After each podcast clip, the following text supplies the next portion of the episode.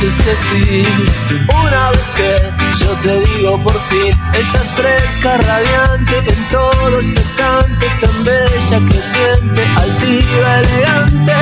Quiero decir que no me voy a ir, ya estoy aquí, solo quiero subir este ingenio brillante, lámpara mediante, esta flor de aterrante, un contour sin maleante.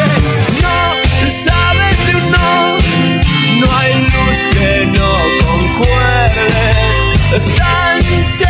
los dos, los dioses resplandecen.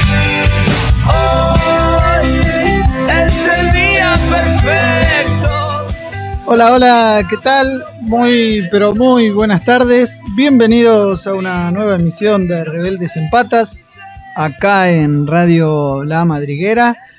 Lunes 11 de julio, ya segundo programa de esta cu- tercera, cuarta, al final. Tercera. Aldana, Tercera. quedó- Tercera habían quedado. Bien, tercera temporada. Eh, un día fresquito, un día con, con muchas novedades. Pero antes, lo, lo principal, lo primordial. Hola Aldana, ¿cómo andás?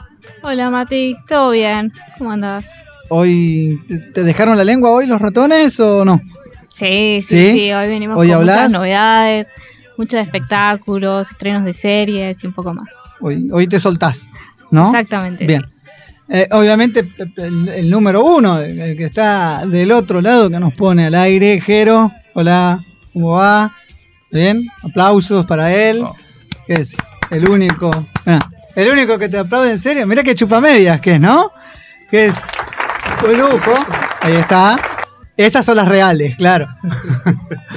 el, a ver, ¿con qué nos vas a acompañar hoy, querido Sergio? Qué gusto estar acá contigo en este Rebeldes. Hoy vine en calidad de reidor, así que Ok, listo, en calidad perfecto. de aplaudidor, de reidor, y bueno, y para recordar, eh, para volver. Muy bien. Una anécdota un tanto particular. Con Sergio tuvimos el placer de hacer la precuela, Claro. como le digo yo, de este Rebeldes en Patas actual. Así que un verdadero gusto, en serio, y un placer que estés acá. que- así que bueno, vamos a ver con qué seguimos. ¿De qué manera, Aldi, podemos comunicarnos con este programa? Bueno, podemos, pueden hacerlo a través del Facebook, arroba rebeldes en patas, ok, o a través del Instagram, arroba rebeldes en patas. También recuerden que pueden seguir a la radio, tanto en Facebook como en Instagram, como Radio La Madriguera. También, si quieren, pueden comunicarse vía WhatsApp al 11 58 26 95 02 o incluso también por teléfono al 4932 4935. Y también nos pueden escuchar por las plataformas digitales como Radio Q. Radio Cat, Spotify, Mixcloud, Anchor y un montón de todas estas plataformas que llegaron para quedarse, ¿no, Sergio? Y cualquier tipo de medio, ya sea Google Chromecast, PlayStation, la computadora o el, Es también cierto. el celular. Por la Play nos escuchaste vos el otro día, ¿no? Sí, estuve escuchando el primer, eh, el primer programa y me gustó tanto la onda que dije, hay que, hay que volver, hay que estar acá para, para hacerle el aguante. Así Y bueno, Aldi, vos sabés que el que se va sin que lo echen, ¿no? Exactamente. vuelve Claro. sin que lo llamen. Exactamente. Muy bien. El- en el día de hoy tenemos una consigna medio obvia, medio sencilla, pero digo, además del mate, ¿qué otra cosa es lo que te acompaña a vos que nos estás escuchando del otro lado? eh, en este día tan, tan feo, sobre todo a la mañana, ¿no? Tan Ah, fea, tan sí, nublada, medio, tan- parecía que iba a llover, que no, pero bueno. Ya es como una continuación del domingo, porque ayer también estuvo igual que hoy y hoy también está para... Depende, depende, depende de la costumbre. Yo que soy más eh, de casa, más hogareño, es como para estar ahí mirando un, Más una- jubilado, va. Hoy está Sí, para más ver jubilado, series para que ver series, para ver una. ya las vamos a recomendar. Bien, Sí, bueno. muy bien. ¿Y vos, Aldi? Y también hoy un día más para estar en casa viendo tele. Sí. Bueno, nos estamos yendo, gente. Acá termina el programa. No, no. Oiga, recién empezamos, 5 y 10 de la tarde. Recién, recién estamos empezando. Hasta las 7 les recuerdo que seguimos acá. Así que bueno, bueno, como ustedes saben, la semana pasada, justamente a esta hora, estaba asumiendo Silvina Batakis, la, la nueva ministra de Economía, en reemplazo de Martín Guzmán. Y bueno, justamente después de una semana, diría que bastante ajetreada, en cuanto a reuniones, no solo con el presidente, sino con otros ministros y demás funcionarios del Gabinete Nacional, eh, este lunes, hoy temprano a la mañana, a las 9 de la mañana, lanzó una serie de medidas justamente para garantizar el equilibrio fiscal que incluyen ajustar el presupuesto a la caja real de los organismos, la modificación de la ley de administración financiera, así como también el congelamiento del ingreso del personal para toda la administración pública nacional. Así que estimo que los concursos que habían abierto en su momento y que bueno, durante el gobierno pasado se, se vieron suspendidos, ahora van a quedar otra vez suspendidos. Y van a. Me parece. O, o también pueden haber una como una reestructuración de esos, de esos concursos, pero la historia no, no, no así lo afirma. Ten- sí, dale, Al- Aldi. En primer, en primer lugar, precisó que las cuotas presupuesta- presupuestarias mensuales para la Administración Pública Nacional serán solamente acorde con la proyección de la caja real. No vamos a gastar más de lo que tenemos, afirmó. En segundo lugar, se modificará la ley de administración financiera en dos sentidos, dijo la ministra. Por otro lado, todos los organismos del sector público nacional deberán estar contemplados en el manejo eficiente del presupuesto y erogación, por lo que deberán atenerse al artículo 8 de la Ley de Administración Financiera para incluir los efectivos de los organismos dentro de la planificación de efectivo del Gobierno Nacional. Esto permitirá un ahorro de 600 mil millones de pesos en el año. Detallo. El tema también ahí es que el, el déficit, justamente antes, decían los especialistas hoy, eran en, en dólares. Y ahora nunca, se, a ver, se pusieron a pensar en los pesos. Porque digo, hoy me escuchaba a distintos economistas que coincidían en que la deuda que en su momento tomó Mauricio Macri en dólares, hay un equivalente, pero en pesos. Claro. O claro. sea, 45. ¿Cuánta plata es? A nivel dólar de hoy, digo, es, Y, es muchísima plata, descontando, como dicen varios, incluso integrantes de los movimientos sociales, la deuda interna, y- ¿no? El tema de la inflación, de cuánto rinde el peso, de, cu- de cuánto podemos pagar, y comprar, no, y no dejemos. nuestra calidad no- de vida. y no hay que obviar también el tema de los intereses de los. En el caso de. eh, a lo largo del tiempo que vayan generando estas nuevas deudas que vinieron con el gobierno anterior. Exacto, claro. Así que, bueno, este anuncio estuvo, eh, eh, fue realizado a las 9 de la mañana, como bien les decía al principio, en el Palacio de Hacienda, junto con el ministro de Desarrollo Productivo, Daniel Scioli, el de Agricultura, Julián Domínguez, Matías Lamens también estuvo presente, el ministro de Turismo y Deportes, Miguel Pelle, el presidente del Banco Central, y la titular de la FIP, Mercedes Marcó del PON. Entre, bueno, otros funcionarios, ¿no? Pero los, los que estaban sentados Claro. en- dando la conferencia de prensa, aunque solamente habló Batakis, fueron, fueron todos ellos. Esto, esto también eh, hay que.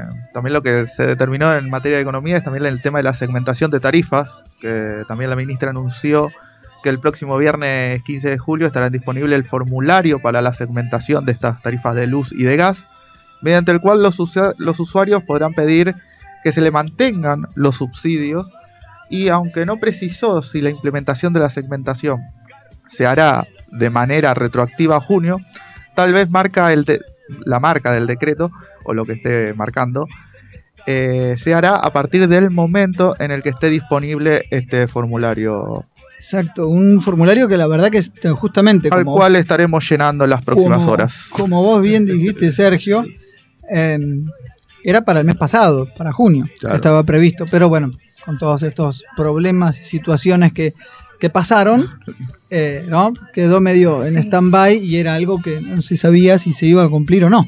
Sí. Pero bueno, ¿cómo finalmente, decime, Aldi, cómo impactó el, en el mercado? Justamente porque pues, digo, fue algo completamente estratégico eh, dar el antes de las 9 de la mañana, que es cuando abren los bancos, ¿no?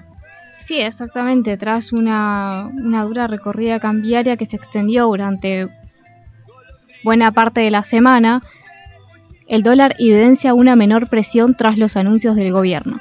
El dólar blue opera este mediodía con una baja de, de 6 hasta los 257 pesos para la compra y 267 pesos para la venta.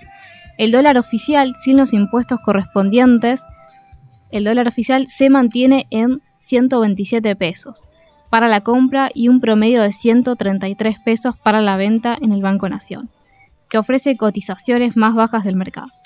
Y el dólar solidario, que surge al sumarle al oficial un 30% del impuesto solidario y un 35% de la retención de ganancias. O sea, perdón, el que se puede, el que, el que uno compra, el que puede comprarlo, claro. Claro, eh, exactamente. cuando, digamos, de verdad, lo- toda la plata Sí. que tiene que poner es con, con estos impuestos, recordemos. ¿Eso cómo, cómo cerró, Aldi? Y esto cerró en un promedio de 220 pesos. Aunque eso también varía según el banco del cual se compren, Seguramente. sí. claramente. Y Eso- en cuanto a la bolsa porteña de comercio, tuvo una baja de 3,15% en su índice y el Standard Poor's Melbar, eh, que se ubicaba en 102.536 puntos, también andaba en baja. O sea, el mercado reaccionó favorablemente a estos anuncios de Batakis y, bueno, obviamente del gobierno, ¿no? Y vos sabés que, Mati, que uno de los sectores que más eh, está im- impactando en el, en el mercado más de a pie es en el, en el aspecto de la tecnología, los electrodomésticos, los, el, si uno quiere cambiar, por ejemplo, un celular o, o también tenía pensado cambiar o comprar algún electrodoméstico con estas nuevas medidas, como están anclados al dólar oficial, eh, genera una gran incertidumbre porque no durante toda la semana pasada venía, venía en alza y sin, y sin tope, lo cual también esto no per- permitía que se venda o había mucha, muchas muchos stock que de repente no había, de repente de una semana para la no, otra no no, es que había. no había, me No parece. los querían vender más que Exacto, nada. no Claro. los querían vender, pero ¿por qué? No por una cuestión de, de mala fe, de mala No, no. intención, sino por una cuestión de que no tenían valores de referencia. Claro, por eso. Entonces, si le tenés que agregar la ganancia, ¿a cuánto se lo agregas? y sí, Si no sabes cuánto está, qué va a pasar, si se va a devaluar, si no. sí. Por eso, bueno, fue una buena, una buena alternativa. Sí, entonces, sí, haber sí. dado el, el mensaje, digamos, antes de, ¿no? Temprano a la mañana. Sí, eso Pero. ¿Tenés, qué, qué te quedó de, de esto de Batakis? Bien. Quedó por ahí, así que a ver cómo sigue Rebeldes. Ese día perfecto, todos hablan de De los sueños, gorriones pequeños. Se puede ver a Vagander en ti. Dicen que está Frank Sinatra en mí. Estás toda divina subiendo la cuesta. Muy bien, seguimos acá en Rebeldes en Patas. Sin antes recordarles que un día como hoy, pero de 1819, Simón Bolívar da inicio en Colombia eh, a la campaña de liberación de este país de lo que era el famoso virreinato de Nueva Granada, del cual obviamente era parte, ¿no? En 1889 en México se funda la ciudad de Tijuana. Diez años después, en 1899, en Turín, Italia, una empresa automotriz que me parece que conocemos todos, ¿no? Que, que es la Fiat. Sí, una de las más conocidas. Y en materia deportiva, Sergio, ¿qué pasaba? Y mira, un, un día como hoy, pero del año pasado, Italia ganaba la, la Eurocopa ahí en el, en el nuevo en el nuevo estadio de Wembley, eh, ganando, ganándole a Inglaterra por penales, y eso es lo que le permitió a, Italia jugar lo que e- este año se disputó como la, la finalísima, que después terminamos, terminamos ganando. También en el, en el 82, en Italia, Italia mejor dicho, que fue campeona del mundo en el Santiago Bernabéu con un resultado capaz que eh, me va a hacer llorar un poquito porque ganó 3 a 1 en el Bernabéu a Alemania.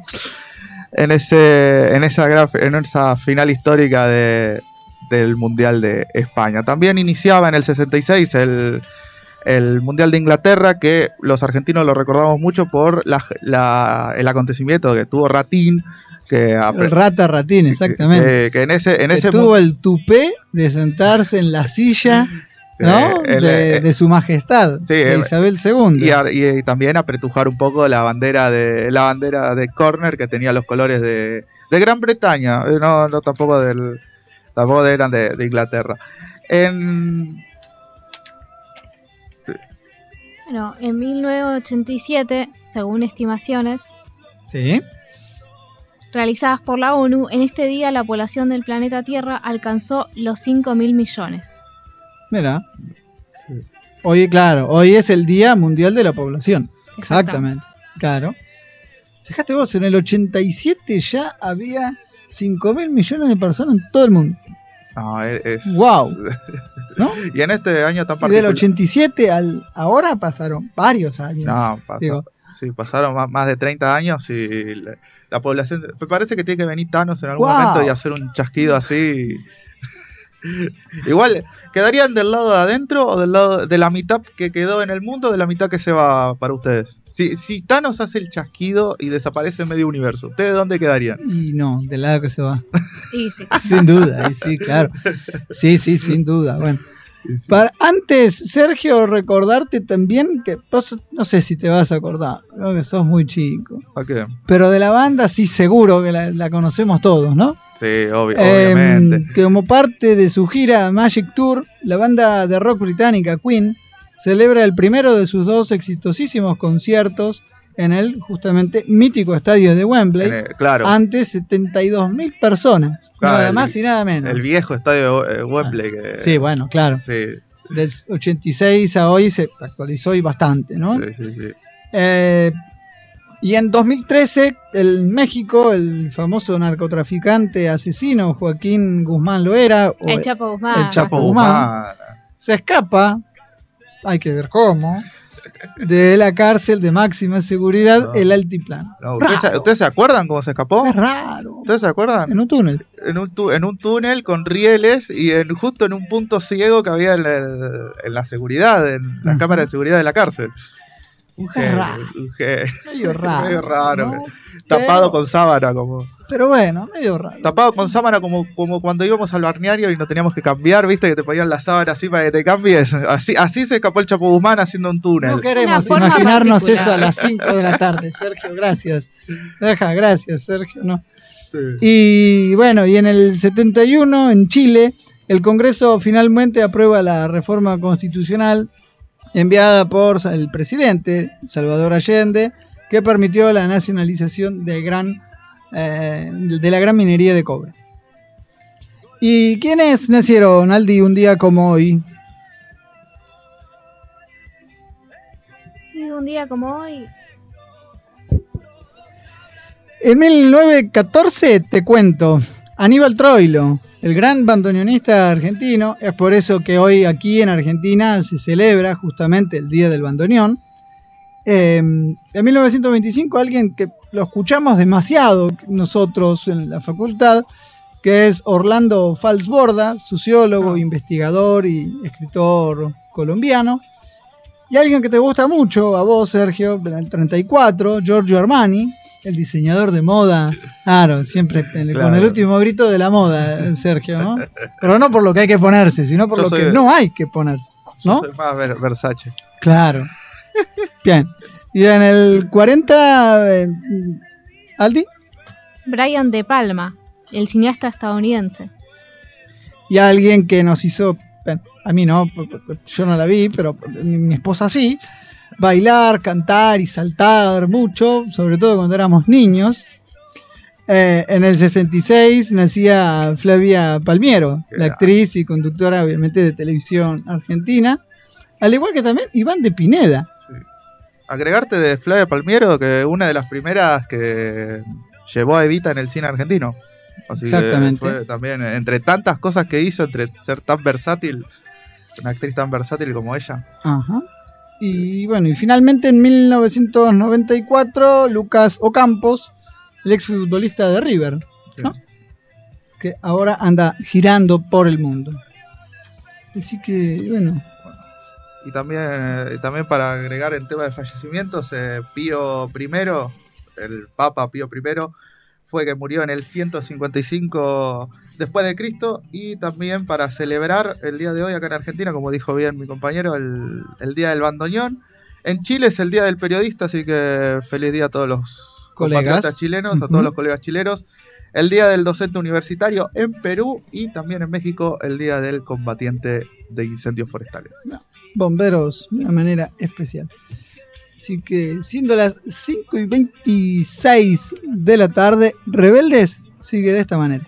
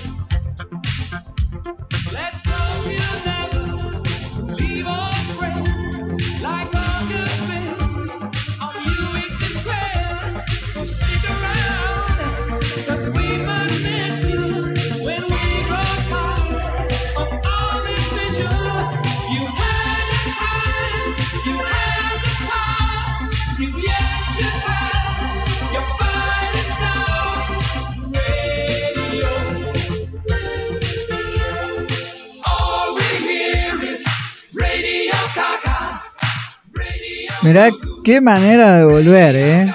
Escuchando un gran tema de Queen, con esto que tanto nos gusta y que tanto amamos, como la radio, la escucharon infinitas veces, imaginar, ¿no, Sergio? Todos los temas de Queen escuchábamos acá. Así que Bueno, la semana que viene te tomo examen. Dale, dale.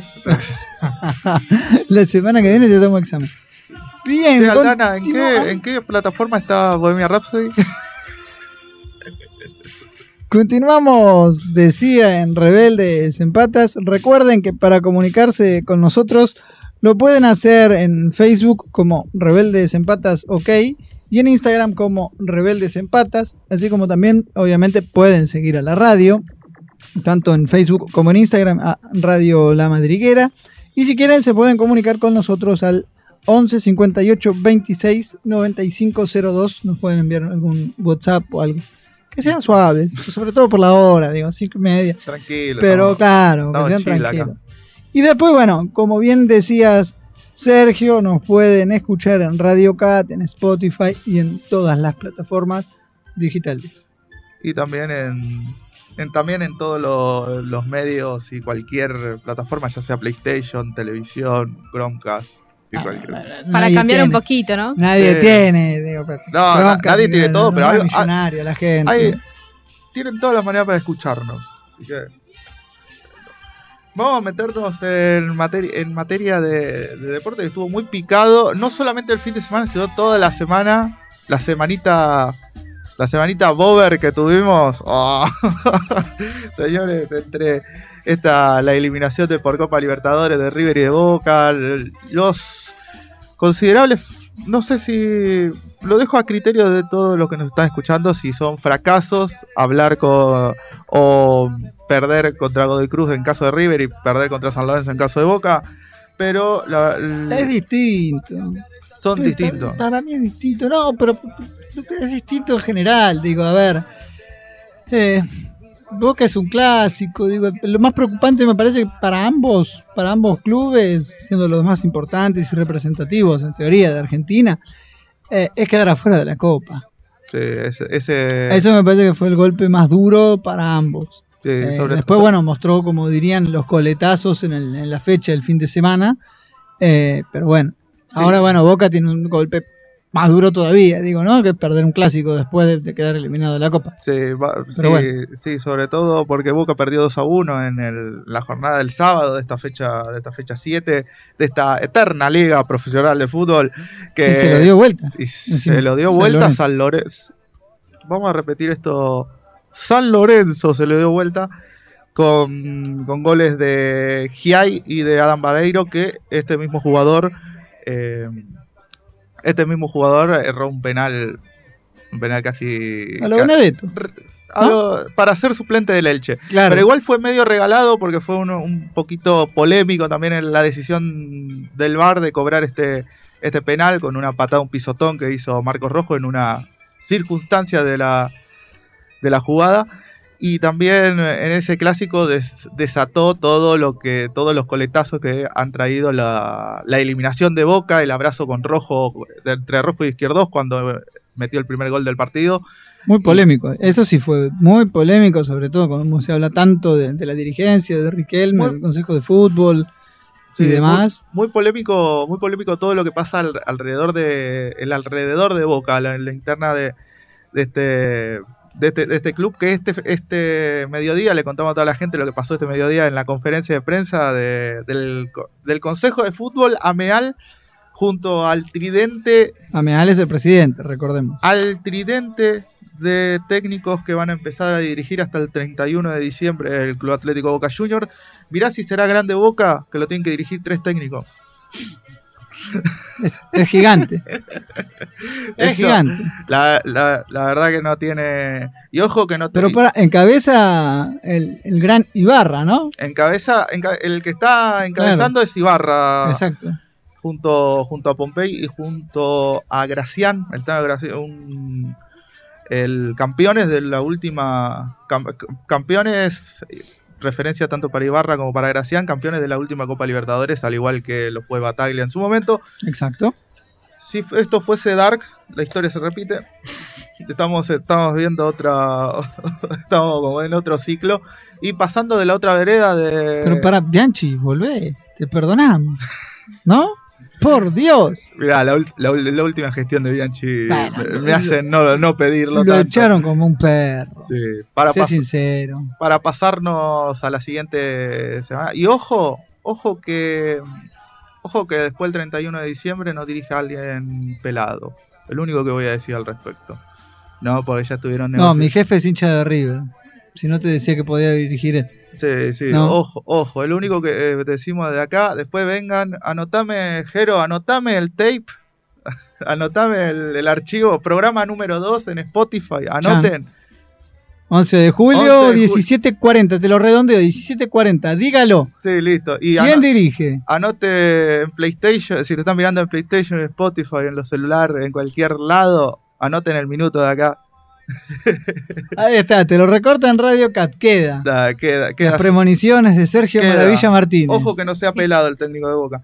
Pero lo que sí, lo que sí quedaron pelados fueron fue River y porque se quedaron expulsaron al técnico, expulsaron también a un, a un jugador en el trámite en ese en esa gran remontada de Godoy Cruz, vamos a, a decir las cosas como son. Godoy Cruz le ganó 2 a 0, está peleando el descenso Godoy Cruz y estos tres puntos serán importantísimos para el club de Mendoza que le ganó 2 a 0 a, a River en cancha de River, en el Monumental, en el ahora llamado más Monumental que, que el- Deje de meter chivos. Ah, es, es que es así la es así la, No la, meta chivos. que la no nueva- nada más. la nue- la nueva el, el fútbol va para este lado. Los goles de Ojeda y, y Abrego le dieron la alegría al pueblo al pueblo mendocino y también desataron otro quilombito que estaba por debajo de la alfombra, tapado nuevamente por la llegada de Borja este mediodía, o sea, todo muy bober este fin de semana. Fíjate qué mal. A ver, qué mal es un modo de decir, digo, ¿no? Que- que- que- sin desmerecer, obviamente, ningún club, pero que están tanto Boca como River, Sergio, que Boca está en la tabla en la posición 14 y River está en la posición 15. Sí, no, y te doy O otro sea, Boca está literalmente en el medio de la tabla porque son 28 equipos. Claro, 28 Entonces, equipos. la mitad, 14, sí, sí, con 9 puntos. Y si seguís mirando la tabla, en Olivos se están festejando porque Gimnasia de la Plata perdió, el, perdió la punta contra Racing.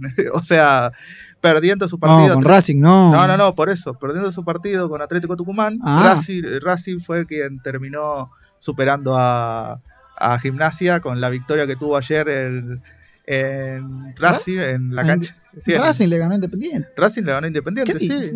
No tome vodka antes de venir. Por no eso, tome no, vodka no, antes de déjeme venir. terminar los conceptos. Dejen terminar los conceptos. No. Gimnasia perdió su partido y Sí. Racing lo ganó. Por Sí. eso, Gimnasia de la Plata perdió la punta este fin de semana.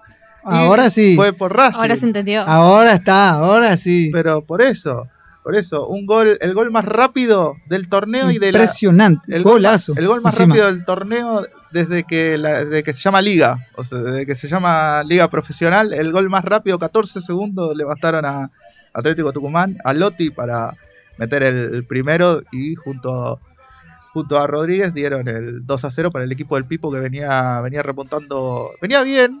O sea, fue una semana muy fructífera para los que venían peleando el descenso. Pero fíjate, Newell's, cómo quedó, quedó puntero del campeonato.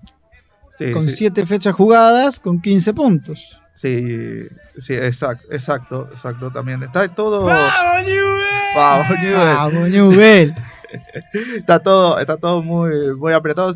Una fecha también llena de sorpresas porque Huracán le ganó 3 a 2 a, a Lanús, a lo que respecta un, un equipo que También, le dio vuelta. también lo, lo dio vuelta y es un equipo que no venía mostrando mucha, mucha calidad futbolística, pero sin embargo tenía el, ten- tiene los jugadores para hacer este tipo de, de partidos que vimos en la cancha de Lanús. ¿Y de central? ¿Qué me contás? De central, de central Porque la- ganó y no, no pasó nada. El Apache no, no dio conferencia de prensa, no fue nada. la primera Celebró, por supuesto, pero fue la primera fue la primera victoria de, de Carlos Tevez en Rosario. El motivo por el cual no dio la conferencia de prensa fue porque los días que va a ganar no va a dar conferencia de prensa.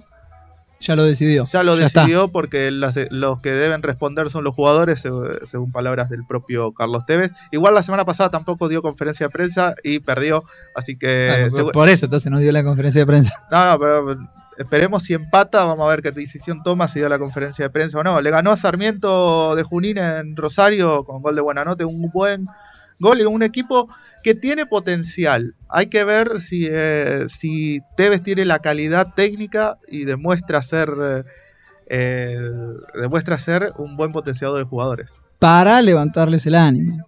Ese es el problema de los jugadores en un momento, digo, de cualquier club, no, no solo de Central, digo, ¿no? Eh, ¿Quién le levanta el ánimo? Y en las copas, ¿quiénes están metiendo por ahora, Sergio, en las copas? Bueno, Boca ya está clasificado, ¿no? Claro, Boca ya está clasificado por haber ganado la Copa de la, la, Copa, la Copa de la Liga, la Copa anterior que, Exacto. que, que, entre paréntesis, eh, ganó Bataglia. Y Racing, Pero Gimnasia, lo echaron, ya está. Racing, Racing, Gimnasia y Grima la Plata y, y Newell's son los tres que están arriba peleando el puesto de Copa Libertadores, mientras que River con 37, Estudiantes con 36, Argentinos con 35, Huracán, Banfield y Unión son los que pelean ese puesto de Sudamericana y atentos con Defensa y Justicia que juega el día de hoy. En caso de ganar, ocuparía el, el lugar de Unión porque tiene 29 puntos con un partido menos. Y por lo pronto, Aldo Civi y Patronato se estarían yendo al descenso. Exacto, exacto. Aldo eso, exacto. dos, que, las, que el, el torneo que viene van a ser cuatro, dicen. El torneo que viene van a ser cuatro eh, y van a... Por ahora los que descienden son en este torneo para pasarlo limpio son, son dos, son, son dos. La victoria de la victoria de Godoy Cruz lo hizo escalar mucho en las posiciones, por eso fue un partido muy importante el que ganó Godoy Cruz aquí en cancha de River. Aldo Civi Patronato está muy condenado, tiene que ganar todos los partidos de todos los partidos que quedan y que el resto el resto, la referencia es para Sarmiento de Junín, Aldo Civi, Central Córdoba, Arsenal, Platense y también Atlético Tucumán. Todos esos equipos tienen que Ah. perder para que Patronato al menos tenga una Está lejos. chance. Igual. El tema es Platense divide por una sola temporada. Por eso, No, por dos, perdón, no por tres. por dos, por dos. Eh, y Sarmiento lo mismo. Sí, por eso, por eso el, para el club de Entre Ríos es muy difícil, ya es una cuestión irremontable. La pelea está por quién, por ver quién acompaña al patrón de Paraná. Así que ahora, entonces, va cuando terminemos nosotros acá a las 7 de la tarde, va a ser el turno de defensa y justicia en el Norberto Tito Tomaguelo en Varela contra Aldo Civi. Sí. Eh, a las 5 también a la misma hora Colón Vélez en Santa Fe y nueve y media de la noche el bicho de la paternal va a recibir a Tigre para así cerrar esta séptima fecha del campeonato. Y en materia de ascenso que fue Sergio ah también hubo algo importantísimo. Copa América Femenina. Copa América Femenina, un saludo a, toda la- todas las chicas, a todas las fans de- del fútbol femenino, que lamentablemente no, tienen- no tuvieron una, una muy buena jornada en, el- en la noche del sábado que perdió contra, contra Brasil, Brasil. 4 a 0 Fue el primer partido, el partido de debut. El partido de debut no solamente de las chicas del fútbol femenino, sino también de la nueva camiseta que presentó la selección argentina que va a usar en Qatar. Que va a usar en. Qatar esta, en, este, en este próximo mundial. Y, y decirle que es un partido bastante. O sea, es un panorama esperanzador desde el punto de vista de que esa desde el punto de vista nacionalista, porque lo que se vio en, en la cancha lamentablemente no dejó mucho que desear para el conjunto de, de Argentina, que perdió 4 a 0 contra Brasil.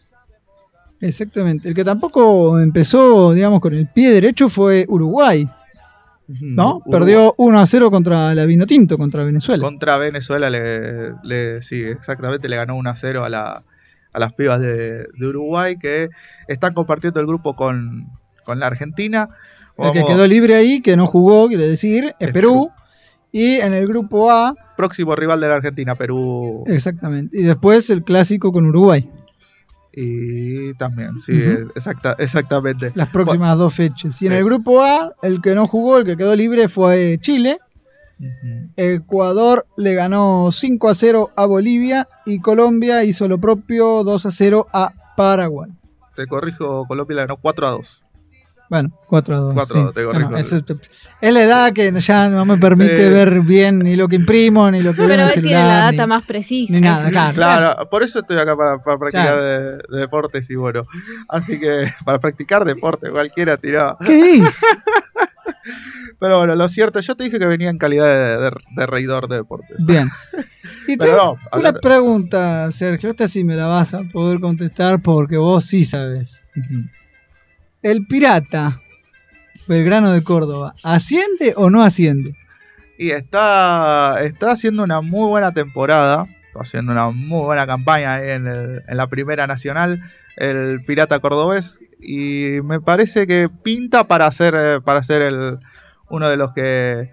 Uno de los que acompañe a la, o el que ascienda a la liga a la liga profesional. Está pisándole los talones instituto desde el punto de vista Eso te iba a decir. desde el punto de vista futbolístico, no tanto de la Está tabla, ascendiendo también. está ascendiendo también, pero juega la final contra el, o sea, disputa el, Las semifinales del reducido. la ciudad final del reducido y hay muchos hay muchos equipos que están eh, que tienen, repito, es, una de las ligas más parejas desde el punto de vista futbolístico, por eso es muy difícil afirmar si uno ya está ascendido, si uno lo está. Uno de los mejores equipos el año pasado fue, fue Ferro y sin embargo se quedó a mitad de camino durante el reducido. Misma dupla técnica que dirige Ferro es la que hoy está dirigiendo y está haciendo una muy buena campaña en Mendoza. Y por eso, por eso decimos que ese, desde ese punto de vista. Aparte, estaba Barracas la, la temporada anterior, así que Exactamente. Y fíjate, San Martín de Tucumán, la empata, tiene misma cantidad de puntos que Instituto. eh, y lejos quedó Belgrano, ¿no? Con 52. lejos, pi- por eso se. Pero el torneo. Claro, son tres excelentes equipos, tres muy buenos equipos de, de buen plantel, de buen fútbol, que la verdad merecen estar en primera, también en, la primera división Sí. de nuestro fútbol, ¿no? Este, este fútbol, este fútbol argentino, esta primera división que tiene ya demasiados equipos, a ver, es como una mixtura. Y el que se va a jugar la temporada que viene, el torneo que parece, parece que está organizado por el Chavo, porque parece que el, pr- el primero, el primero de una zona Nos juega. van a echar, de- oiga con los comentarios, nos el van a primero- echar. no, pero eh, está bien, está bien organizado, por eso lo digo. Viste que el Chavo decía, Jero, por las dudas no pasemos la dirección de la radio, porque lo van a venir a buscar. van a, van a sacarlo, igual lo van a sacar por la IP del, del teléfono. y pero- mañana Copa Argentina. Mañana, mañana, hay Mañana Copa- Copa Argentina, partidazo. Banfield Unión a las 9 y 10 de la noche. El miércoles, justamente, Belgrano va a jugar con Estudiantes de La Plata a las 4 de la tarde. A las 6 y media van a jugar Lanús con Godoy Cruz. Y después van a hacer lo propio 9 y media. Dos equipos eh, eh, que bueno, que ya Barraca Central dio el batacazo, así que estaría bueno que lo den la Copa Argentina porque juega contra River. Pero bueno, hay que digo aprovechar, ¿no? que, Eh, cae, que está en picada River, digo, hay que darle el... Está, está, está complicado. Invitar también a y destacar que mañana, mañana juega el, ya que lo decíamos, repasábamos del resultado de, la, de las pibas este fin de semana. eh, la Copa la Copa América juega mañana a las 21 horas en eh, contra Perú a las 20, eh, por este por este campeonato para ver si pueden lograr lo mismo que hicieron los varones los varones el año pasado. Y por último decirte que, bueno, van a quedar tres partidos nada más pendientes de la Copa Argentina, que todavía no hay, no hay fecha, que son Aldo Civi contra Newell's, Rosario Central contra Quilmes, que lo habían postergado, acordate, eh, y por último Tigre contra Deportivo Madrid. Sí, y para finalizar, actualizarte que en este momento está empatando 1 a 1 Defensores de Belgrano contra Rafaela. Bueno, está bien, me parece muy bien. Aguante defensores de Belgrano. En esta primera nacional que después, ya que decís, 8 menos 20 va a jugar Alvarado en Mar del Plata contra Almirante Brown. Y 10 menos 20 van a hacer lo propio eh, San Martín de Tucumán contra Santa Marina. Así que eso fue todo el deporte. Sí, ¿No? ¿No sí, te quedó más nada? También, eh, también quedamos, ta- también hay que destacar el, el rendimiento de las Leonas que hicieron puntaje perfecto en la clasificación, en la clasificación del mundial que se está jugando en España y Países Bajos, llámese Holanda. ¿Países Bajos o Holanda para vos? Holanda es una provincia, en realidad, Ah, de los Países bien, Bajos. está bien, está bien, pero para mí toda la vida fue Holanda. Fue la- la fue conocí Holanda como. Holanda, pero en es realidad es y lo conocemos como Países Holanda, Bajos. siempre. Sí, Bueno, lo, lo cierto es que se está jugando en dos, en dos ciudades, en una ciudad de España y la, la ciudad de, de Países Bajos, que hicieron la verdad están goleando todos los partidos la- las chicas del hockey y están sacando puntaje, puntaje perfecto y son una de las grandes candidatas como siempre, porque este, como ustedes saben, el deporte, el hockey femenino es un deporte de 11 contra 11 que siempre juegan Holanda y Argentina en la final. Y las Leonas están siguiendo lo que comenzó hace 22 años ya, que es un, es un dominio, por lo menos ese duelo cabeza a cabeza entre Holanda, entre las chicas de Holanda y las Leonas de acá de, de la, de la Argentina.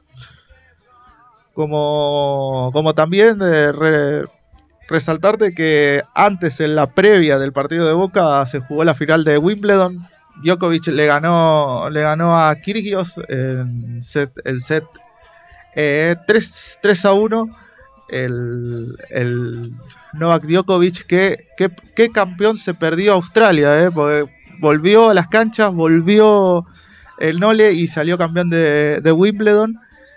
Y, y ganándole en un partido que hubo bastante polémica también ahí con una nueva implementación tecnológica en el tenis, porque en uno de los saques, en uno de los saques, Kirgios hizo un, un, un punto decisivo y el, el- el ace no fue no, Convalidado. no fue convalidado Exacto. porque la red tuvo un sensor que no le permitió dar el punto. Eso es raro. Pero bueno, cosas que pasan. Escúchame, Sergio, para ya ahora sí cerrar definitivamente el, el deporte. ¿Cómo ves a las leonas, hablando de las leonas contra Inglaterra? Juegan el miércoles 4 y media de la tarde. son, eh, son dos, dos. A ver, no, no, para no faltarle el respeto a Inglaterra, pero las. Porque, perdón, porque viene arrollando. Sí, las sí, sí, viene, arra- viene arrasando. Golearon contra Canadá. 4 a Corea, 4 a Corea, 4 a 1 a España y 7 a 1 a Canadá. Sí, le ganó a las En locales. Le ganó a las locales de local y con la cancha eh, llena, lo que- Explota- llena de gente, y llena de claro. gente. Y por eso viene, viene muy en alza el, el- el equipo argentino de, de las Leonas, que para mí es, es un equipo que tranquilamente puede llegar a semifinal. Como, como siempre lo que pasa que la historia de las Leo- la historia de las leonas en general hacen que eh, cuando llegan a instancia decisiva uno ya empiece con los nervios, el nerviosismo de si va a llegar, si van, a quedar en tercero o segundo puesto. Y ojalá que las. Yo creo que uno, de los grandes errores que ha, ha habido, sobre todo en la última generación de Leones, es que se relajan antes de conseguir un objetivo mayor. Eso es lo, lo que pasó en, por lo menos en, las- en los últimos Juegos Olímpicos, que llegaron a la final y eso ya era un objetivo logrado para el, para el conjunto argentino y no, y no demostraron tanto desde las declaraciones como también con todo el respeto a las chicas. Desde el juego demostraron que podían llegar o querían llegar a, a ser medalla dorada. Ojalá a buen que, puerto, ok, claro, que podían llegar a buen puerto. Sí, bueno, la medalla dorada sería obviamente el, el- el- el- lo mejor, digamos. lo mejor, lo sí, ojalá. Una plata, un bronce, digo, en este Sí, no, no. contexto tampoco está mal. Igual no hay digo, que ¿no? sacarle mérito. No, No, por supuesto, claro. no, no, no, claro es un no. montón, es un montón, pero siempre un poquito más para hacer un poquito más de historia no vendría mal. Por eso, por Ustedes eso están pidiendo mucho. no, es como somos pedirle, exitistas. es como- perdón, es como como, pedirle- como todos argentinos somos exitistas. viste, es como, es como una madre exigente que el, el caes con un 9 y te dice, ah, pero te podías haber sacado un 10. Y bueno, es, es solamente eso nada más, pero eh, son orgullo nacional. Las Leonas desde el 2000 para acá, totalmente que revolucionaron el hockey, a tal punto que muchos pibes están jugando al hockey hoy en día. Exacto. Va, varones y mujeres, digo. Sí, sí, Pero- no, pero no. sí, sí, sí. Pero era popular en las mujeres. sobre todo, refiero. sobre todo también en patines y no solo sobre, sobre césped, que es obviamente como Sí, sí, como una de, las las, leonas. una de las grandes, las grandes responsables de popularizar el hockey fueron las leonas, sin lugar a dudas. Así que bueno, eso fue todo la columna deportiva por el día de hoy. Respirá un poco, Sergio. Nosotros mientras continuamos de esta manera. Otra vez que tú me dices que sí. Una vez que yo te digo por fin, estás. Muy bien, continuamos acá en Rebeldes en Patas. eh, el segundo programa de esta tercera temporada acá en Radio La Madriguera. Recuerden que se pueden comunicar con nosotros ah, en nuestro Facebook, que nos encuentran como Rebeldes en Patas, y en Instagram también como Rebeldes en Patas. Ahora vamos a presentar a un, la verdad que un amigo, un, un querido compañero de la universidad, que es un lujo que esté participando con nosotros en esta nueva temporada. Matías Candal, ¿qué haces, Mati? ¿Cómo te va? ¿Cómo le va, Martínez? ¿Todo Muy bien? Para usted, para toda la mesa de trabajo. Contame, ¿con qué nos vas a sorprender en este día de hoy? Bueno, después del programa del lunes pasado que dije, bueno, vamos a vamos a, a hacer lo más relevante de la semana. eh, el día de lunes, el día de lunes, hoy, mejor dicho, fue el día más movido. Después de toda una semana bastante, como quien dice, tranquila, de, de noticias que fueron por ahí cayendo que eh, hoy tomaron relevancia algunas por ejemplo, que te voy a, te voy a contar, eh, que al menos 23 personas resultaron heridas, de las cuales 15 se encuentran internadas con politraumatismo y 3 en grave estado, debido a que un auto que circulaba marcha atrás invistió un grupo de espectadores que salían del Teatro Plaza de Mendoza, en la localidad de Godoy Cruz. Luego de asistir a una, una obra de teatro pues, protagonizada por Soledad Silveira y Verónica Linaje, ¿no? Por ejemplo. Fue impresionante, Mati, ver el, el video. Hoy lo vi cuando me desperté. Eh, impresionante ver el video y lo que hace esta persona, ¿no? Se le trabó al La final. verdad que fue terrible, porque además no se sabe qué quiso hacer. No, se le trabó en teoría la marcha atrás porque era un auto. Tenía un auto especial. Porque Exacto, un auto especial porque tiene problemas motrices, el conductor. El conductor de 62 años tiene problemas motrices y lo que sucede acá es lo siguiente. Eh, le van a hacer, obviamente, se le va a abrir un- una investigación, obviamente va a quedar imputado en las próximas horas, va a quedar imputado por el simple hecho de que, ¿qué es lo que pasa acá? Hace un año, más de un año, tenía la licencia vencida. Atento con ese dato. Tenía la licencia vencida hace más de un año. Pero, Mati, para, perdón, ¿no era que las licencias por esta cuestión de la pandemia, pa- por lo menos acá en Capital seguro, eh, se te renuevan? Eh, no, a ver, te hay una prórroga, Sí, pero a ver, si a vos se te vence, por más prórroga que vos tengas, las tenés que ir a renovar. Estamos, Bien. a ver, estamos hablando de una persona igual con discapacidad. A ver, vamos a ver qué giro toma la causa en esto. Porque, eh, a ver, vuelvo a repetir, hace más de un año que tiene la licencia vencida, sí, perfecto.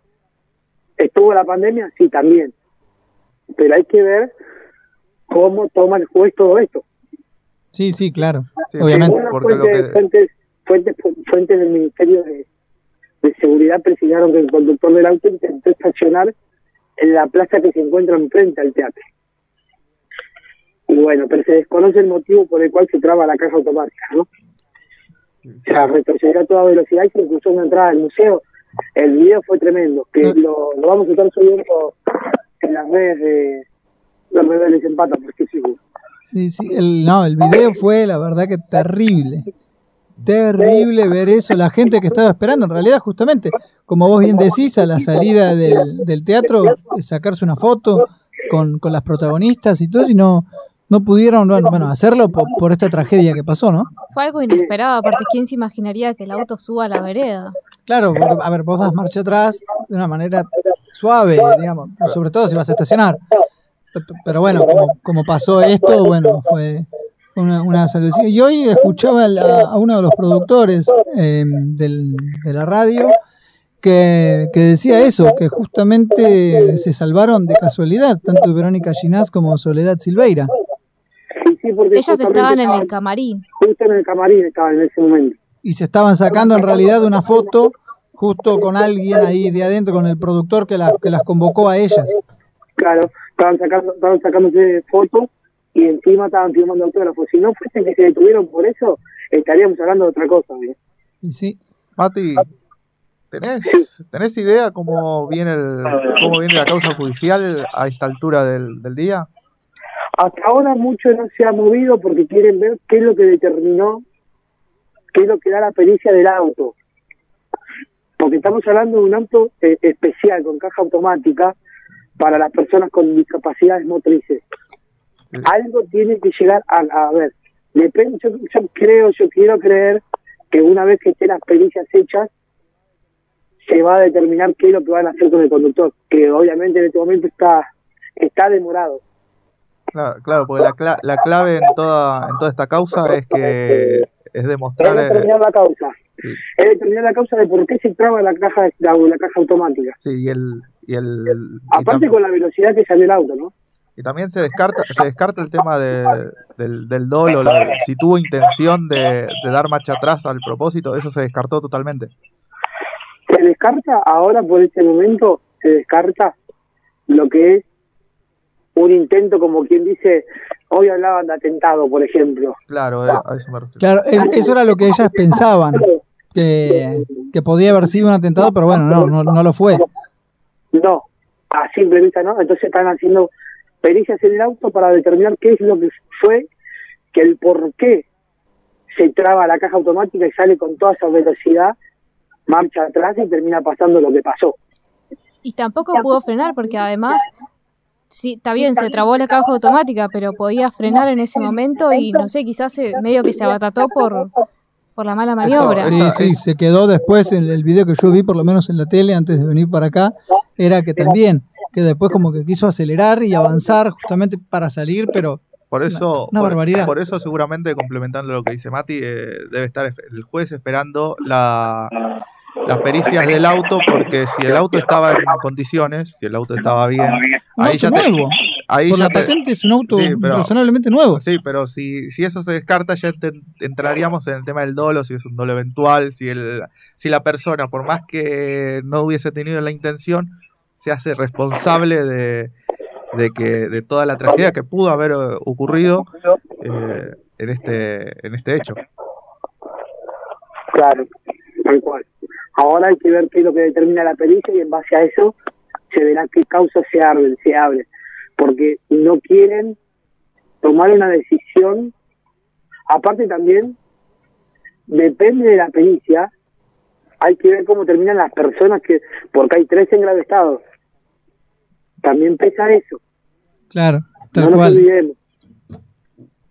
Sí, sí, tal cual. Eh, y después el resto de los de los heridos, ¿cómo, cómo estaba Mati? Porque eran 23. No, el, el resto de los heridos, eh, bueno, politraumatismos, realmente los fuertes golpes, ¿no? Eh, pero hay tres en grave estado en este momento. Bien. Y después, ¿qué, qué, no, qué otro tema tenías, Mati? Tengo, tenemos uno, este, dejamos Mendoza, nos venimos para Buenos Aires. Este hecho ocurrió en Brunet y, Braga, y Fraga, perdón, eh, en el partido de Merlo. Eh, un efectivo policial que estaba de civil porque volvía de comprarse ropa fue interceptado por dos motochorros que lo quisieron robar. Sacó su arma reglamentaria y se defendió los tiros. Mató a uno e hirió a otro. Eh, el ladrón herido salió, eh, escapó, pero a las, a las cinco cuadras lo, lo detuvieron con, obviamente, vías de arma de fuego. Sí, sí, claro. El, el ladrón muerto tenía en su poder una pistola de juguete. Bueno, Estaba, Son- estaba- estaba jugado. el- cada vez, estaba- cada vez peor estamos. Bueno, uno de los, eh, bueno, este, el delincuente muerto muere en el hospital. sí. Según confirmaron fuentes policiales, muere en el hospital. ¿Y al policía qué, qué le pasó? Lo Ahí van a sancionar, parte. seguramente. ¿Cómo? Lo van a sancionar, seguramente. En la causa que interviene en la unidad funcional de instrucción, la UFI número 5 del Departamento Judicial de Morón, a cargo de la doctora Marisa Monti, quien fue quien le tomó la declaración al policía y lo consideró como que actuó como en legítima defensa. Pero él pudo advertir que tenía un arma de juguete. No, se dieron cuenta después cuando llega al hospital y tenía el arma encima. Es una Ahí locura, una barbaridad que no se hayan dado cuenta antes. Sí. que era un arma de juguete. Entonces, Esta- tanto, tanto el personal de la, de la Gendarmería Nacional porque le explicamos a la gente. sí. En este caso, al ser un policía el que está involucrado en la causa, quien toma, quien toma las riendas para hacer las pericias es la Gendarmería Nacional. Sí. Claro, tiene que ser otra fuerza para que Tiene no. que ser otra fuerza Exacto. para que sea, entre comillas, transparente todo. Sí, sí, exactamente, claro. Trabaja la realización de las pericias por, por tratarse de un hecho en el que intervino un, un personal policial. Así que a estas horas el policía queda queda libre por eh, eh, legítima defensa. ¿Y sabés si hubo apelaciones por parte de la familia del, del fallecido? Porque pueden, pueden alegar una apelación teniendo en cuenta que tenía un arma de juguete.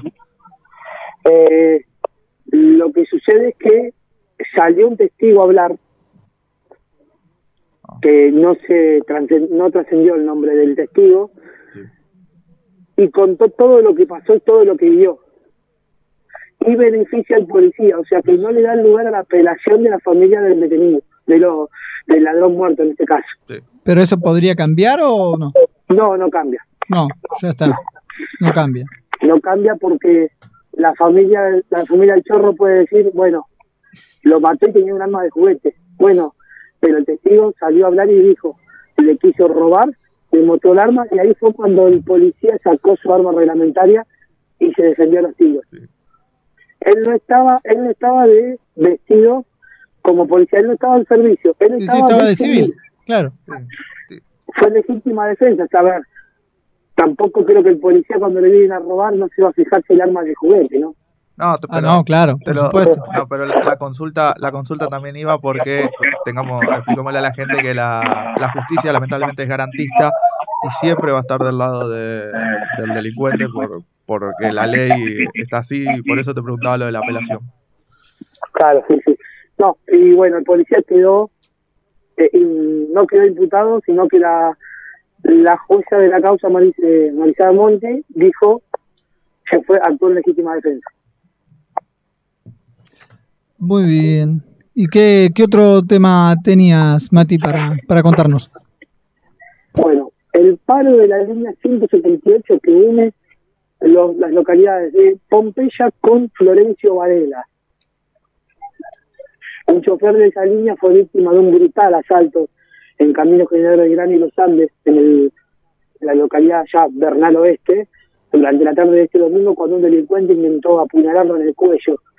Al defenderse, recibió un corte en la mano, que hizo que perdiera el control del transporte y terminó chocando contra un puesto de diarios y una parada de colectivos. Motivos por los cuales los trabajadores de la empresa, La Colorada, iniciaron un paro de actividades hasta reunirse con las autoridades municipales de Quilmes, que hasta ahora no dieron señales ni de humo. ¿Iba con pasajeros el colectivo en ese momento? Eh, no, no, no, porque estamos hablando justamente de domingo a la tarde, cuando esa línea de colectivo por ahí domingo a la tarde es como que escasea mucho y más en esa zona. O sea, aprovecharon el momento, tuvieron su momento de comillas oportuno para llevar a cabo, para llevar a cabo el, el la maniobra, ¿no? Mejor dicho, tuvo, porque fue un solo delincuente. Claro, tal cual. ¿Y cómo está, cómo se encuentra ahora el, el conductor, Mati? está internado en el Hospital Guiarte de Quilmes. Eh, obviamente bueno, tuvieron que hacerle un par de puntos en la mano porque fue directamente al cuello. Lo, lo fueron directamente a matar. Fue, un, fue violento el asalto que fue directo a matarlo. ¿Y por el choque también sufrió heridas graves? Y eso en teoría, si agarran al chorro, sería, es grave. Porque van a, va a ver, lo fue directamente a, le tiró lo que declara el chofer, lo que declara el chofer es que directamente fue un, como quien dice, un latigazo con el, con el cuchillo, directamente al cuello. Un animal, una barbaridad. y él pone la mano y ahí fue cuando, bueno, eh, le hicieron un par de puntos en la mano por cuestiones obvias Entonces, este, en este momento está internado en el hospital de- de Quilmes y está, eh, está fuera de peligro, está estable. Eso es lo importante. Muy bien, Mati. Está, lo último, juicio por el femicidio de Nora Dalmazo, Sí. no se llegó ni a la mitad de los testigos que se habían previsto y luego de una breve deliberación el jurado popular que estaba integrado por 12 ciudadanos declaró por unanimidad la absolución del viudo Marcelo Macarrón y se terminó dando lo que había pedido eh, el fiscal de la causa Julio Rivero tanto como el abogado defensor del viudo, Marcelo Brito, quienes cuestionaron duramente en sus respectivos alegatos la instrucción del caso. El juicio por el femicidio de Dalmazo había comenzado el 14 de marzo último y demandó 39 audiencias orales por las que desfilaron 71 testigos, a solamente apenas 200, un 25% de los más de 300 que se habían previsto, como dije al principio. Así que después de 15 años, el femicidio de Nora Dalmazo sigue impune. Así estamos, ¿no? Pero ahí habían pasado, si no recuerdo mal, Mati, corregime por supuesto si me equivoco. Primero habían acusado al hijo, después a él, ¿no? Habían habido varias cosas, ¿no? Igual es una barbaridad, por supuesto, que, que sigue impune, lógico, pero Hasta un albanil lo pusieron como, como que en la jerga policial y judicial se, se, lo, se lo pone como perejil, ¿no? Eh, hasta un albanil en su momento. Después habló del hijo, después se habló de un amorío entre el hijo, la madre y no sé qué otra historia más. La cuestión que después de 15 años el juicio sí quedó impune. Claro. El femicidio quedó impune. una barbaridad. Eh, Y lamentablemente la verdad se sigue, se sigue diluyendo porque el correr del tiempo hace que quede más impune todavía. Lamentablemente es así. ¿Y ahora cómo, cómo sigue? ¿Ya tienen chances de, de volver a apelar o no? ¿O ya quedó fija, digamos, la sentencia? La pregunta del millón es quién va a apelar todo esto. Porque los hijos están a favor del padre. Claro. Es medio medio fuerte y raro a la vez, ¿no? Sí, la verdad que sí, Mati.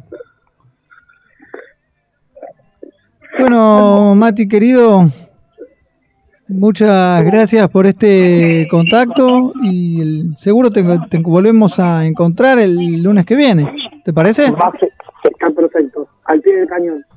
Dale, abrazo enorme, Mati. Hasta luego, gracias. Chau, chau.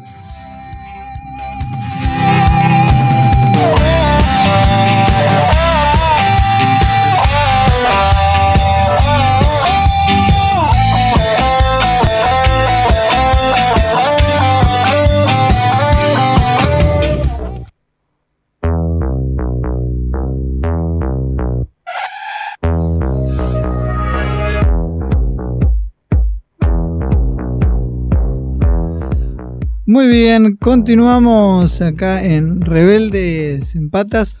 Ya llegando a la última media hora de, de este segundo programa. Y bueno, la música que suena es la que ya todos conocemos. Entonces ya sabemos que llega Aldana Coronel con su columna de espectáculos. Aldi, todo Sí, tuyo. exactamente. Ahora llegan los estrenos en los servicios de streaming de esta semana. Y en primer lugar tenemos los estrenos de Netflix. Que desde hoy es- está disponible para ver la película Malnacidos. Una película española ambientada durante la Guerra Civil Española, donde se puede ver a Jean Lozano, el capitán de la Quinta Brigada del Bando Nacional, quien cae prisionero junto a un joven soldado luego de ser acusados por un grupo de republicanos en el bosque, y la única posibilidad de escapar a la sentencia de muerte es hacer frente a una misión imposible, en campo enemigo.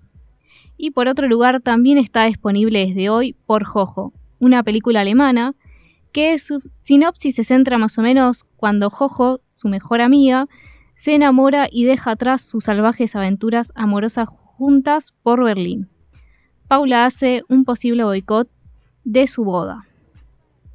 Y para el 12 de julio tenemos también que va a estar disponible por Netflix este, esta película documental francés que se llama El asesino de mi hija, que trata sobre un crimen que muestra la lucha de un padre durante décadas para llevar al asesino de su hija ante la justicia en Francia y Alemania. Algo que suele pasar muy seguido y, y y pasa muchísimo tiempo hasta que pueden encontrar las pruebas suficientes para que el asesino de su hija pueda estar en, el lugar que le corresponde después de un asesinato.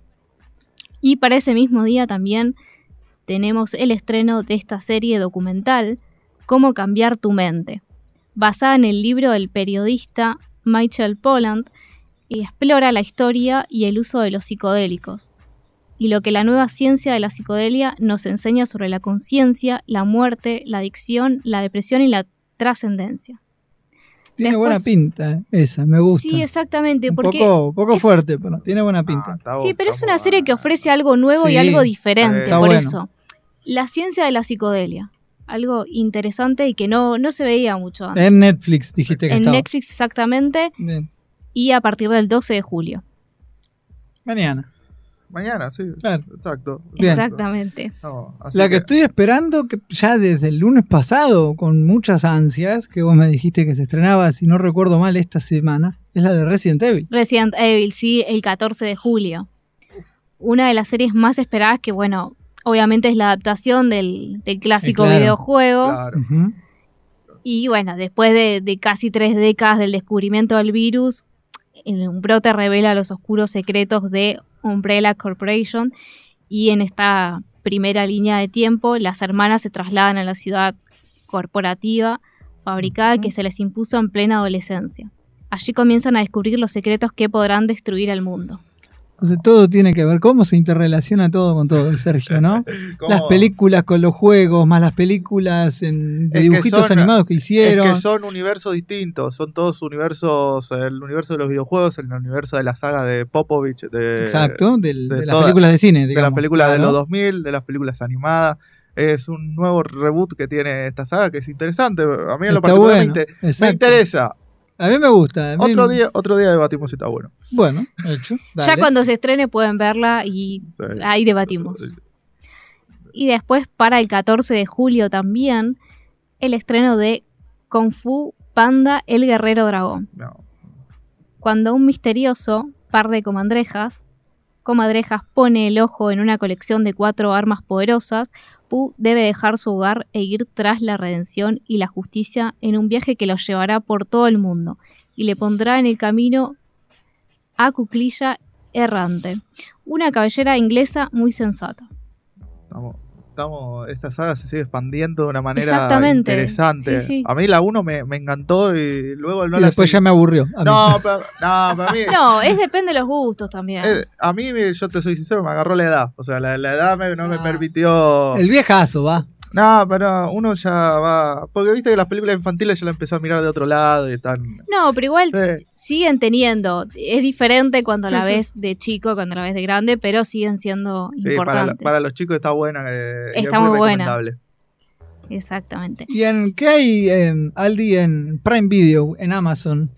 Contame. Bueno, me gusta. Hay una que, de las que diste acá que, que me gusta. Soy muy fanático, te aviso. Sí, The Book Doctor. Exacto, The Good Doctor. Gran serie.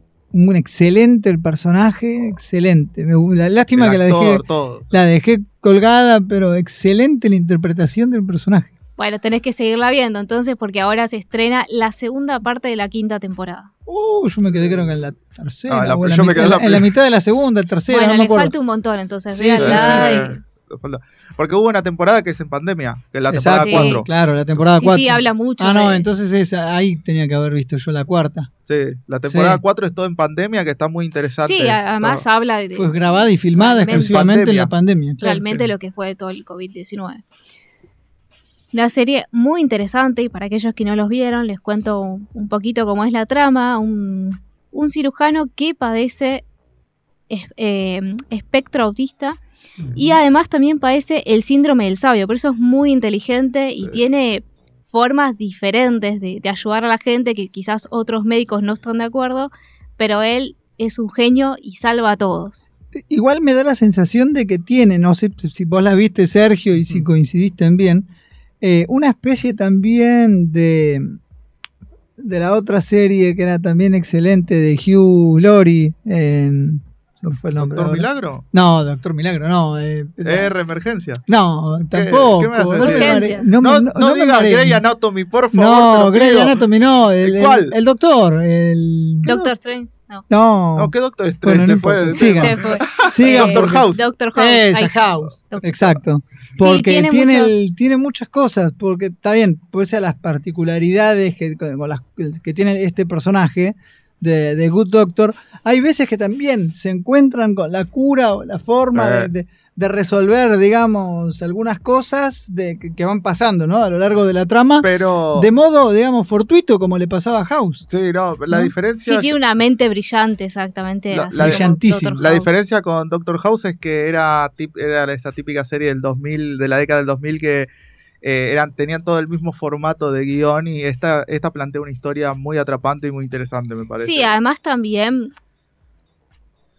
Sí, también que Aldi. plantea un poco cómo es el, el tema de, de los, la gente que padece autismo, que es algo muy importante también.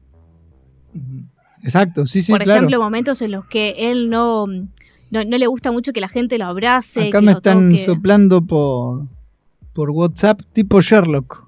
Una especie de Sherlock Holmes. Ah, sí, también, exactamente, pero de la medicina. Exacto, claro. Sí, sí, sí. claramente, Un genio de la medicina. Bueno, Aldi, vamos a hacer una pequeña pausa. Llegan las noticias 18.31 ya, perdón. Nos pasamos unos minutitos y ya seguimos con más Rebeldes en Patas.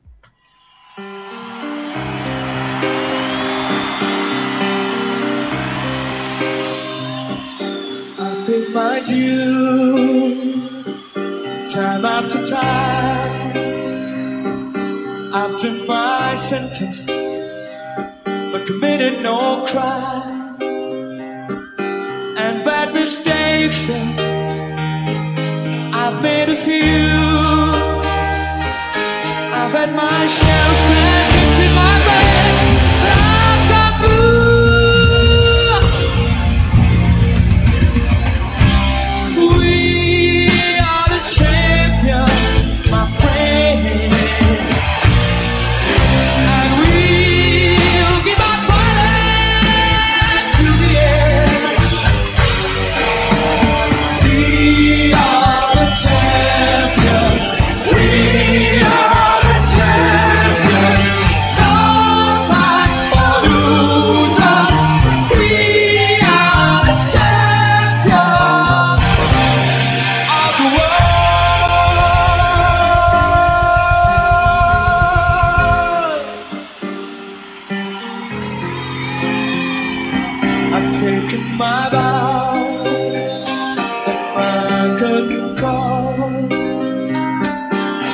brought me fame and fortune and everything that goes with it.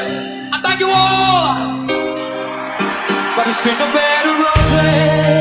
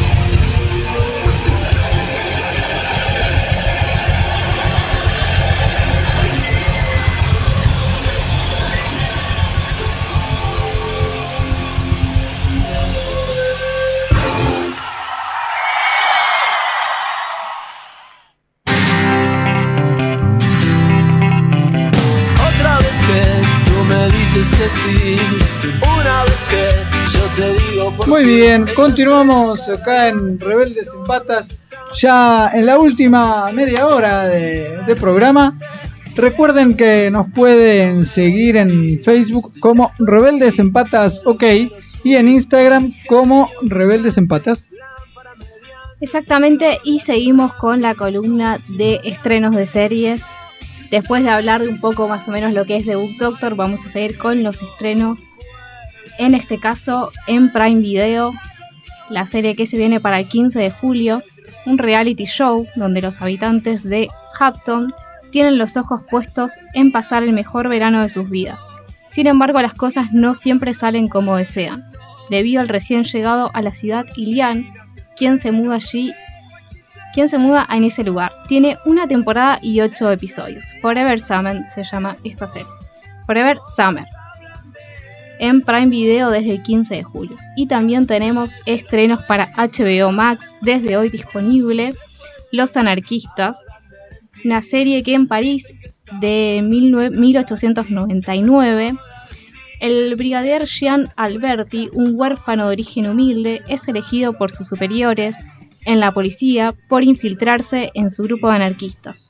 De esta forma podrá obtener oportunidad de subir en sus aspiraciones vi- vitales. Después tenemos también la temporada 3 de Tuca y Berti para el 13 de julio. Es una serie de animación, un trama que, que da a conocer la historia de dos mujeres pájaro que viven en el mismo edificio de apartamentos. En su nueva temporada seguiremos conociendo las aventuras y cotidianidades por las que tienen que pasar para llevar la vida que tanto desean. A mí, Aldi, la que más me gustó de todas es la que se va a estrenar en Paramount Plus. Yo no sabía que ya hubo una temporada de Susana invitada de honor. Exactamente. ¿Cuándo fue la primera temporada? La, la entrevista con Guandanara. Ah, Esa esa, fue la primera. era. Esa Ah, ok, ok, ok. Sí. ¿Y ahora, en esta segunda Y en la temporada? segunda temporada se va a poder ver el episodio que tuvieron con Sebastián Yatra, Ah, que la verdad que recorrieron todos los Claro. lugares de Buenos Aires. Uno de los momentos más importantes fue cuando estaban en el subte. Claro. Muchos se claro. sorprendieron porque estaban en el subte vestidos como de, de forma común y, Bueno, y- y perdón, brindando- Susana.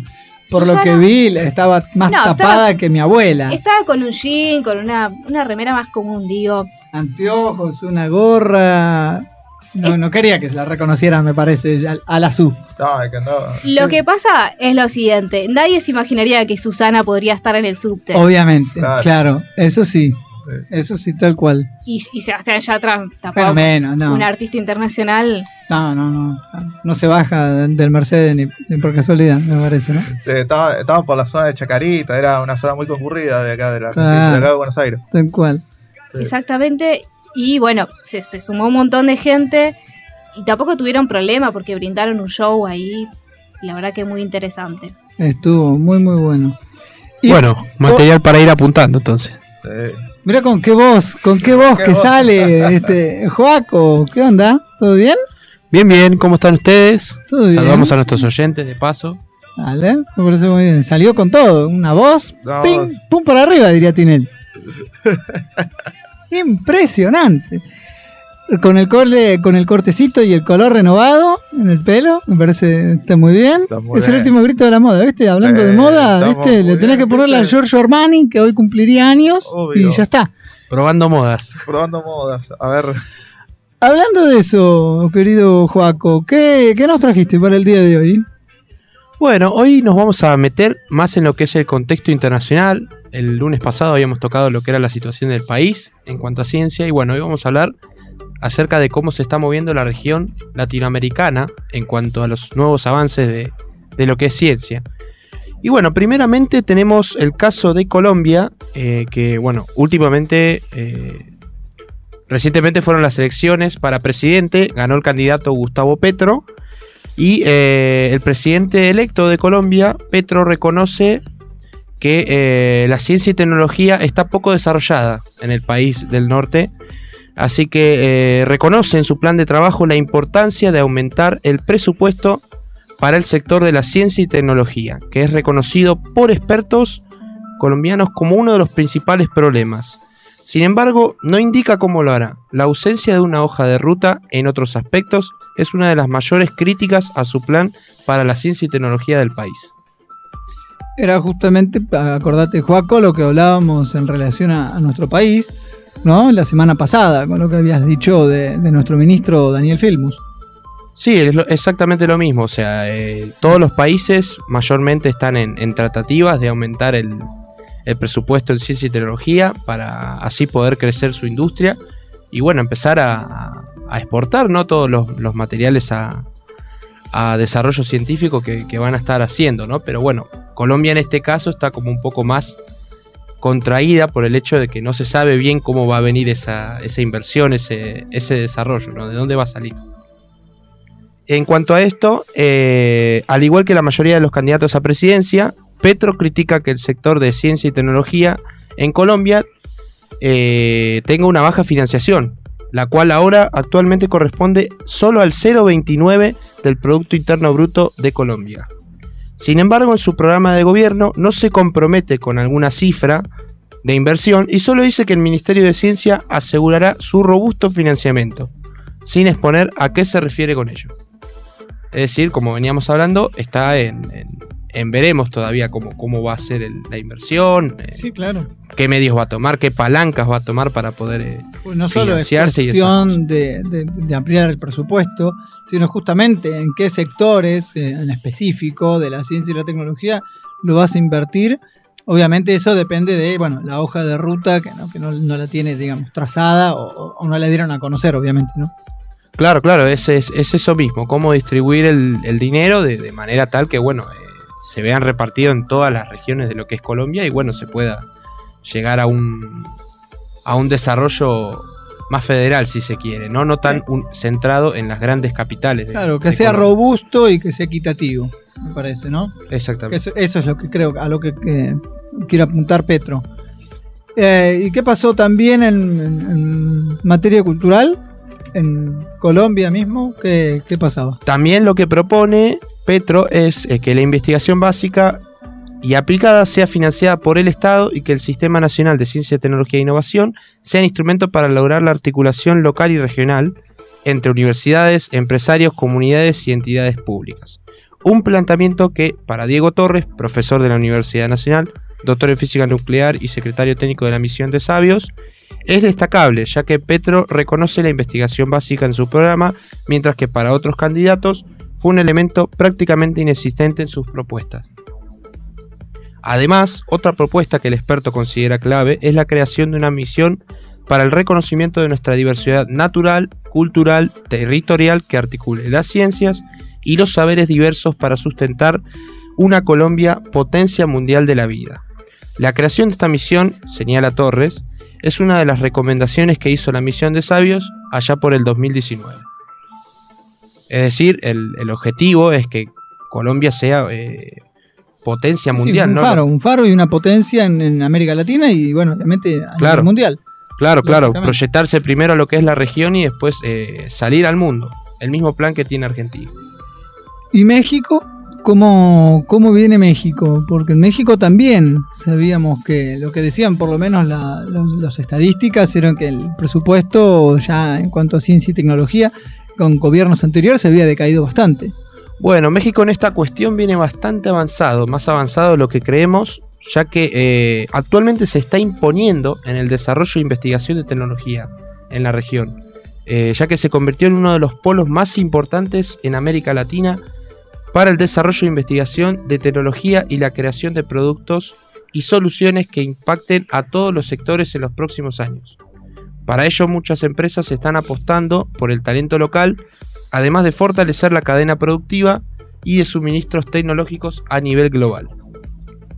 Con lo cual, desde el occidental estado de Jalisco, empresas como Intel están apostando por el talento local para generar innovaciones y proyectos de calidad, además de fortalecer la cadena productiva y de suministros tecnológicos a nivel global.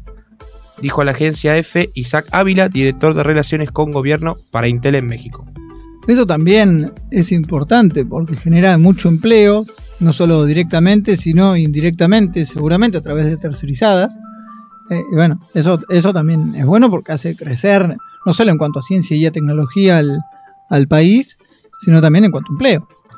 Claro, claro, es, es básicamente articular el, el empleo interno de la industria con, con- con el sector tercerizado, ¿no? Que trabajen en conjunto y bueno, puedan lograr eh, entre los dos el desarrollo que el país necesita para poder salir adelante. Y algo también interesante es que en México se está dando mucho, y, y obviamente se celebra ¿no? Eh, esto, la, la igualdad de género en cuanto al, al trabajo, ¿no? Sí, están así es. consiguiendo, están consiguiendo revertir eso que históricamente no era así, ¿no? Así que es. ce- celebramos obviamente desde acá eso. Sí, justamente destacando esto, todo este trabajo que, que se detalló previamente es realizado por cerca de 1.900 trabajadores, la mayoría de ellos mexicanos, de los cuales 30% de ellos son mujeres, eh, involucradas ¿no? en un ambiente inclusivo y con enfoque de sustentabilidad ambiental, en el que se ha privilegiado el trabajo conjunto con universidades y centros de investigación para la formación de nuevos recursos humanos. Muy bien, muy, la verdad que muy, muy interesante. Y bueno, y también, eh, eh, ¿qué pasaba con, con Intel ahí? Porque tiene, bueno, obviamente es una empresa transnacional que tiene muchísimos investigadores, muchísimos especialistas, pero seguramente habrán hecho varias propuestas. No creo que hayan hecho solo una de- en cuanto a patentes y demás. Sí, en cuanto a eso, la empresa apostó en México con la creación del Intel Guadalajara Design Center, desde el cual no solo se valían distintos productos de, índole científica, ¿no? sino que se fortalece la cadena de suministro de semiconductores. Y además se generan más de 150 proyectos en el Intel Labs, único en su tipo en Latinoamérica. Además, este espacio es un centro de investigación y diseño que potencia el talento local con algunos provenientes del extranjero para crear proyectos de inteligencia artificial, robótica, drones, desarrollo de nuevas tecnologías en 5G, arquitectura y diseño de computadoras, además de prototipado de silicio y sistemas. En pocas palabras, México está a la vanguardia, sin duda alguna, en América Latina, como vos bien decías al principio de todo. Sí, así es, está incursionando en lo que es robótica, en lo que es química, con el desarrollo de silicio, en bueno, electrónica, Inteligencia artificial, que también artificial. es importantísimo. Y bueno, y bueno, sobre todo implementar también el- la red de conectividad 5G, que eso también obviamente es, es muy importante, no solo para las empresas, sino para las industrias y, y demás. Incluso para el uso de la gente, ¿no? Para que, Claro, bueno, tenga mayor para nosotros, velocidad. para los seres humanos que podamos ir a México, bueno, es un modo de decir, yo no puedo, este, pero bueno. Para los que em, pueden. Claro, para los que pueden, pero tener una mejor conectividad. mayor velocidad de navegación y bueno, que también eso eh, termine con la desigualdad ¿no? de, de las personas que tienen poca conectividad. Igualmente ya están desarrollando el 6G, te aviso. Sí, sí. No está Sí. todavía eh, ¿no? de- de- definido el, el estándar, pero ya está el 6G dando, dando vueltas por ahí. Viene acelerada la cuestión. Demasiado, me gustó. Así que bueno, eso en materia de tecnología también y de noticias internacionales. Eh, a ver cómo sigue Rebeldes.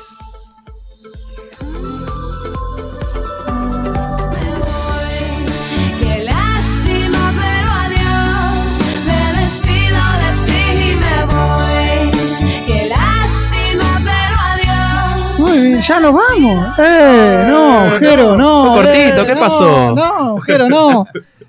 Antes de irnos, un saludo. Acá nos están mandando los oyentes. Un saludo muy especial para Margarita de Moreno, que en el día de hoy está cumpliendo nada más y nada menos que 88 primaveras, como diría mi abuelo. Eh, y que, bueno, obviamente es una esa. fiel oyente de Rebeldes.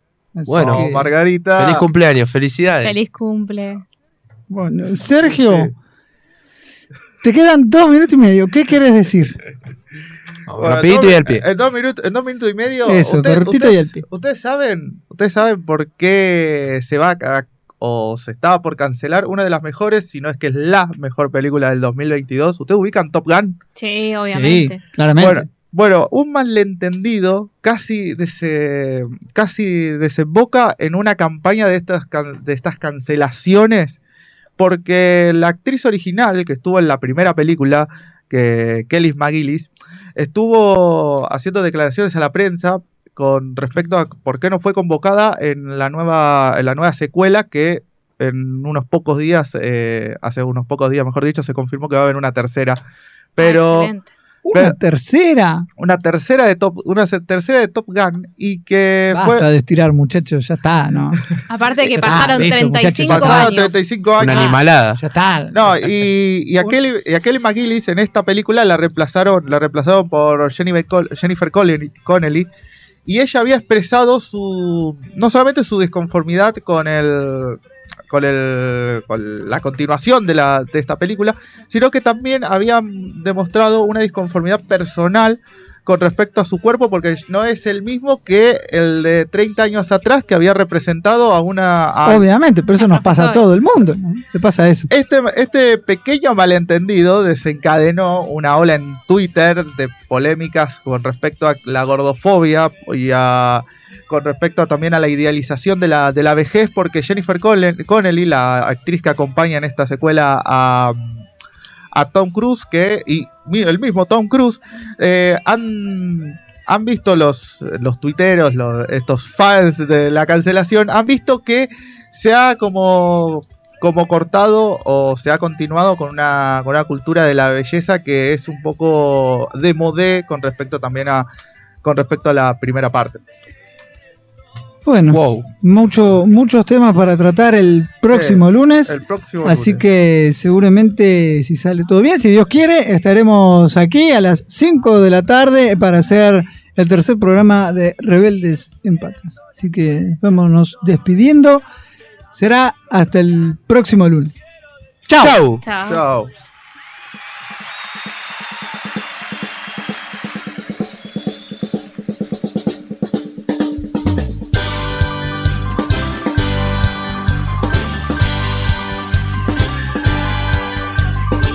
Gloria a Dios en las alturas recogieron las basuras de mi calle ayer a oscuras y hoy sembrada de bombillas. y colgaron de un cordel de esquina a esquina un cartel y guirnaldas de papel lilas, rojas y amarillas.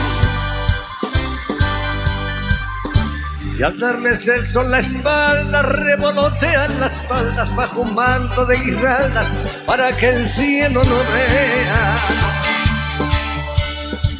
En la noche de San Juan, como comparten su pan, su parienta y su galán, gentes de cien mil raleas.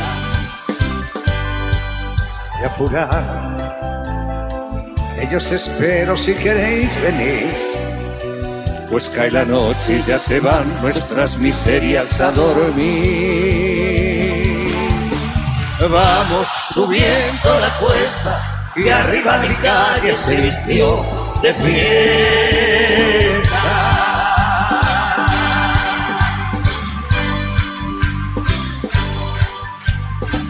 Oye, el noble y el villano, el pobre y el gusano bailan y se dan la mano sin importarles la falla. Juntos los encuentra el sol a la sombra de un farol empapados en alcohol, va creando una muchacha. Y con la resaca cuestas vuelve el pobre a su pobreza, vuelve el rico a su riqueza y el señor cura sus misas. Se despertó el bien y el mal, la rica al rosal, la puta pobre al portal y el avaro a las divisas. Y se acabó. El sol nos dice que llegó el final.